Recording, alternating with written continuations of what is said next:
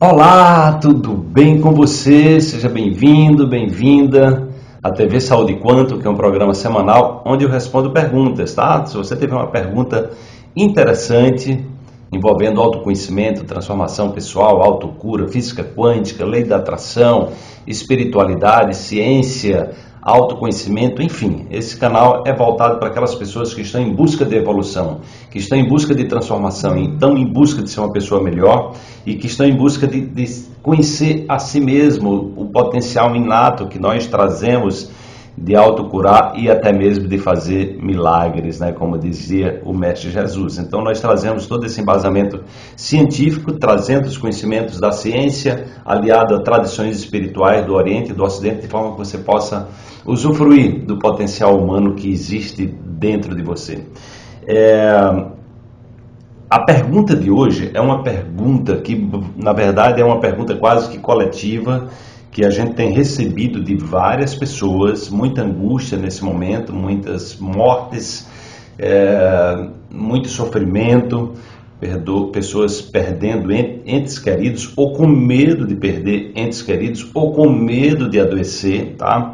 Então essa é, essa TV Saúde Quantum de hoje, ela na verdade eu vou responder perguntas de várias pessoas que a gente tem recebido com esse mesmo teor, né, que é a questão de como conviver com a morte de um ente querido, né, como conviver de forma saudável, como é, lidar com essa dor, lidar com esse medo, lidar com essa perspectiva do sofrimento iminente. E aqueles que já estão, já que já tiveram perdas, são, no momento que eu estou gravando esse vídeo aqui, são mais de 100 mil mortes devido ao coronavírus, a gente, a gente sabe que esses valores estão subnotificados, notificados, possivelmente esses números são muito maiores do que esse. E aí há muito sofrimento, é, naturalmente, e a morte é algo é, que nos convida a conviver com a transitoriedade da vida. Não é? É, então eu vou contar um pouco da, da, dos meus estudos nessa área e de como eu aprendi a conviver com a morte, porque eu tive, por exemplo, uma experiência pessoal muito difícil, muito desafiadora, que foi a perda do meu pai e da minha mãe num período de dois meses apenas, né? Então eu tenho experiência. Depois eu perdi meu irmão mais velho, depois minha irmã mais velha, né? Logo depois, não, quer dizer, meu irmão mais velho foi antes da morte do meu pai, num período de, de três a quatro anos mais ou menos eu perdi parte da minha família. Então eu estou falando de algo que eu entendo, eu sei o que é o sofrimento, é, perda de pessoas queridas, né? e vou falar para vocês como é que eu pude é, diminuir esse sofrimento e essa compreensão da morte numa dimensão é, diferente, tá? Então é, eu sempre tive uma curiosidade nesse campo, né, de compreender, porque se tem uma coisa que nós não temos é, digamos assim, como evitar essa passagem, ou seja, todos nós vamos morrer. É a única coisa certa que nós temos na vida é que nós vamos morrer. Né? Só que essa morte, quanticamente falando, né, quando nós vemos, por exemplo, os estudos das constelações familiares, nós percebemos que, na verdade, né, como a física mostra, a energia, né, existe uma lei universal da física que é energia você não cria, você não destrói, a energia apenas se transforma. Então nós somos energia. Né? O Einstein mostrou na sua é, teoria da relatividade especial que o, nós vivemos num universo onde a, a, comunicação básica é energia, energia que pulsa, que vibra, que, que informa. Né? Então todos nós somos, somos energia. Né? E o nosso corpo ele é, ele é nutrido pelo espírito. Né? Que é exatamente o que dá energia, o que dá esse, o, o, que dá o movimento. Só que ele é perecível, né? Em função do nosso estilo de vida, nós podemos morrer mais cedo ou mais tarde, também podemos é, ir para outra dimensão em função de acidentes, enfim, é, é, muito imprevisível viver. Nós sabemos que nós estamos vivos agora, mas eu não sei se amanhã eu estarei vivo, nem você também. Nós não temos nenhuma certeza, nenhum controle sobre isso. Sabendo que é uma coisa inevitável não é? e que todos nós vamos passar, nós deveríamos ter uma cultura de preparação para a morte, não, é? não acha? Isso seria bem mais fácil para a gente. É, no entanto, isso não acontece na cultura ocidental, principalmente, né? porque nós fomos educados no medo de morrer. Então, nós criamos hospitais, as pessoas ficam entubadas, ficam evitando as pessoas de morrer, e aquele sofrimento, quando a pessoa está perto de morrer, é muito sofrimento, é muita dor, é muita tristeza. Quando acontece a morte, aí é que a tristeza é maior ainda. Tem pessoas que vivem num luto eterno, elas não se desapegam das pessoas, é muito, gera muito sofrimento, muito pesar, não é? É, e muito adoecer. Tem pessoas que morrem logo depois de uma pessoa querida morrer, que aconteceu isso comigo. Meu pai morreu é, e minha mãe, dois meses depois, foi também com ele. Então, isso é uma coisa muito comum, né? isso é estudado cientificamente.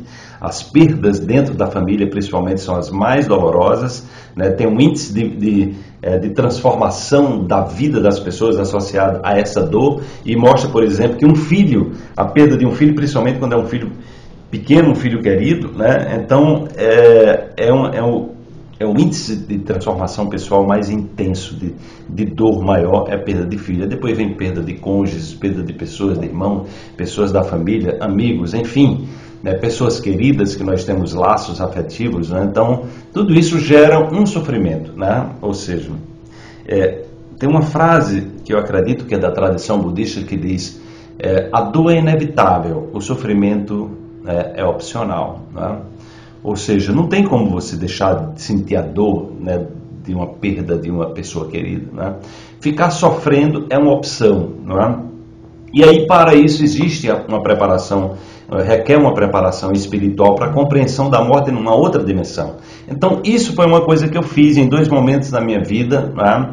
É, eu sou um, estudo, um, estudioso de várias tradições espirituais, quem me acompanha sabe disso, sou aberto ao conhecimento, ao autoconhecimento. Eu entro em todos os tempos, em todas as igrejas, dei palestras junto com, é, com líderes de vários tipos de religião, porque o meu, meu papel é estudar, entender a essência do pensamento né, e ver como isso eu posso contribuir com esses conhecimentos, aliando ao conhecimento científico, fundamentando cientificamente para que as pessoas que me acompanham possam se empoderar possam se enraizar na terra e possa também se direcionar às estrelas, né, buscando a conexão espiritual genuína, independente de qualquer religião, né, buscando esse Deus interior é, que nos empodere, que nos transforme que nos, e que tem o poder de nos autocurar. Né?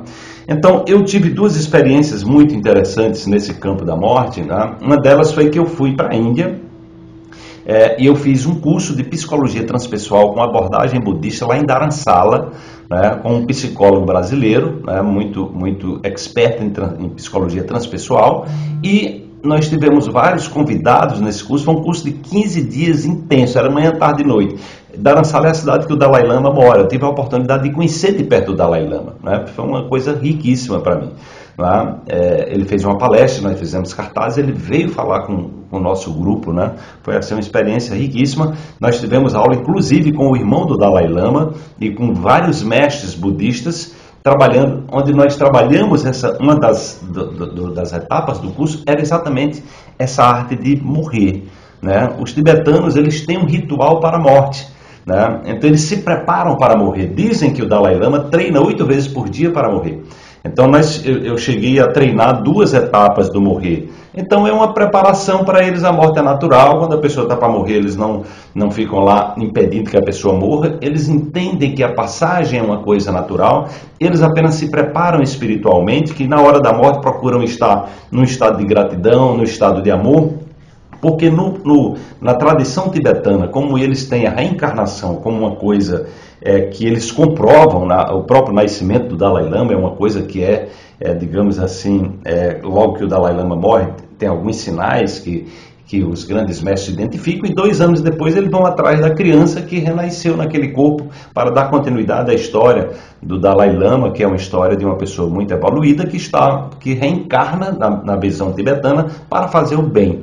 Ele é uma pessoa muito evoluída que ele poderia estar trabalhando no, no plano espiritual, mas ele é um bodhisattva, é uma pessoa que reencarna com o propósito de ajudar as pessoas a se iluminarem, a superar o sofrimento. É uma coisa muito linda assim a perspectiva que eles trabalham e por isso que eles veem a morte assim, a hora da morte é a hora de você estar bem, né? É a hora de você estar criando um ambiente favorável porque você está plantando a semente para você. Quando renascer, você vai nascer dentro dessa condição favorável que você morreu. Tá? Então, quanto mais a gente tem uma vida voltada para o propósito, para o bem, nós estamos criando essa lógica de que essa energia que se transforma e que vai em um outro momento encontrar um corpo para dar continuidade à sua experiência física, né? ela quanto mais você vivenciar a morte de uma forma tranquila, é, melhores as condições. Então, dentro dessa perspectiva, né, é treinar para morrer e encarar a morte de uma forma natural é uma coisa extremamente favorável para a gente criar um ambiente favorável né, para dar continuidade à vida. Né? Claro que eu não estou aqui é, é, pedindo que você acredite nisso ou não, porque isso, na verdade, são culturas. Né? Eu estou falando de uma cultura milenar né, que trabalha dentro dessa perspectiva né, e que é uma perspectiva que a morte fica muito mais leve. Né?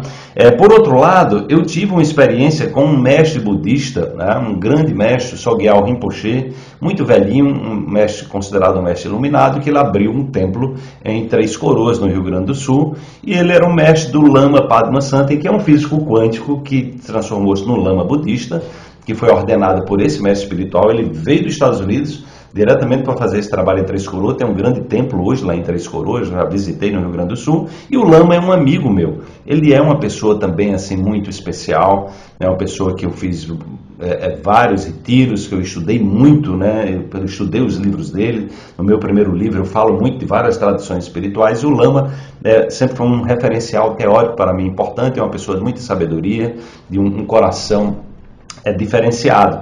E ele trouxe o, o Sogyal Rinpoche uma época aqui para Recife, pouco antes dele falecer. Ele faleceu logo depois, ele estava muito velhinho. E eu fiz um curso de preparação para a morte. Olha só que coisa interessante. Né? Gente, foram meses antes do meu pai falecer. Então eu tive a experiência de me preparar para a morte de um ente querido. Então para mim foi uma coisa linda isso. Quando meu pai faleceu, ele veio aqui para Recife se tratar e eu percebi que ele eu tive uma sensação que ele ia morrer, né? Problemas cardiovasculares que ele tinha desde cedo. Né? Quando ele faleceu, eu usei as técnicas que eu aprendi no curso e isso foi assim, me deu um, um, alívio muito grande. Eu compreendi a morte de uma forma diferente. Tá? Eu levei meu pai, né, é, eu acompanhei meu pai num trajeto fúnebre, foi muito doloroso aquilo, de mais de 400 quilômetros que eu saí de Recife para, para em Serra Talhada para fazer o enterro dele. Ele era uma pessoa muito querida, a cidade parou, né? Foi uma coisa até que me impressionou muito como ele era muito querido. E eu acompanhei o carro dele ali, né? Ele, ele morto e eu acompanhando aquilo, mais de 400 quilômetros. Então eu tive que ter, ter muito preparo emocional para isso. Dois meses depois, minha mãe veio a falecer também. Então foi assim uma mudança na minha vida, toda a minha base emocional é, é, sumiu de uma hora para outra, né? E eu usei esses recursos é, para me conectar. A dor não é que a, não é que o luto não existe, a dor não existe, mas assim dentro da perspectiva quântica como os seres queridos eles seguem e eles estão conectados a, a, a, ao mundo, não localmente, ou seja, essa energia se propaga, a melhor forma que nós temos de fazer é, o bem a quem parte é a gente. Claro, não é que se a gente vai deixar de ter tristeza, vai ter deixado de ter o luto, mas é a gente buscar lembrar das coisas boas, de agradecer, né, de orar, de meditar, né, se conectar né, e entrar num estado, por mais difícil que seja, de gratidão, né, de amor, porque a gente vai estar contribuindo para essa transição né, dessa pessoa que passou de repente, às vezes, uma morte súbita, né? É, de repente, nesse caso do vírus, pega um vírus, de uma hora para outra a pessoa vai embora, né? Tem pessoas jovens que faleceram, pessoas idosas, tem crianças, né? Enfim, então essa é a melhor maneira que eu recomendaria a, a, vocês que estão passando por esse momento de dor, né? Tem uma história budista que eu gosto muito também, que é uma mulher, né? Que num determinado momento ela está, é, ela está é, sofrendo muito com a morte de um ente querido e com aquela morte, é, com aquele sofrimento, o Buda aparece na, na aldeia, né? E a pessoa diz para ela, vai lá visitar o Buda e ver se ele lhe orienta. E o Buda disse, olha, dá uma passada na aldeia e pergunta se já tiveram pessoas que tiveram perdas também. E daqui uma semana você volta. E ela passou, visitou cada pessoa da aldeia, cada pessoa da aldeia tem uma história de sofrimento, uma história de pesar. É, e aí o que aconteceu é que ela, quando ela voltou para o Buda, ela percebeu que aquela dor não era só dela fazia parte de todas as famílias, o sofrimento pela perda. Né? E o melhor que ela fazia era, era, era compreender que isso faz parte, a morte faz parte da vida. Né? Então, o que eu recomendaria para você é que busque encontrar no seu coração esse lugar da gratidão, do amor, né? do, ou seja, entender que tudo é transitório e a vida é um grande mistério que as pessoas, mesmo estando em outra dimensão, é possível quanticamente a gente se comunicar a elas e quanto mais a gente se fortalecer no amor, na alegria, por mais difícil que seja, eu sei disso, como eu falei para você, perdi quatro entes queridos meus num período muito curto, os meus dois pais. Então eu sei muito bem o que é isso e eu pude praticar né, essa compaixão, esse amor, essa alegria, né?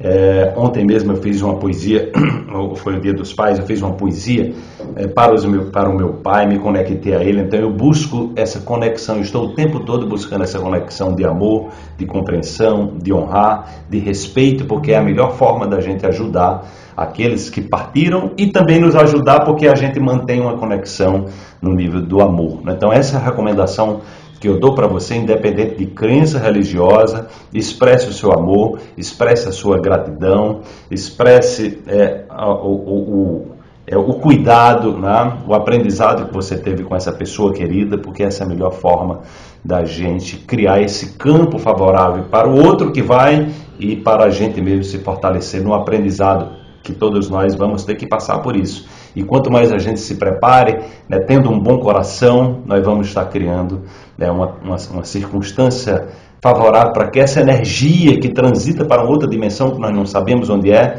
ela vai de forma mais empoderada. E se a gente vai realmente voltar e dar continuidade, nós vamos voltar em situação mais favorável. Se nós vamos continuar numa outra dimensão, nós vamos continuar também energeticamente de uma forma mais favorável. Então, esse é o recado que eu dou para você.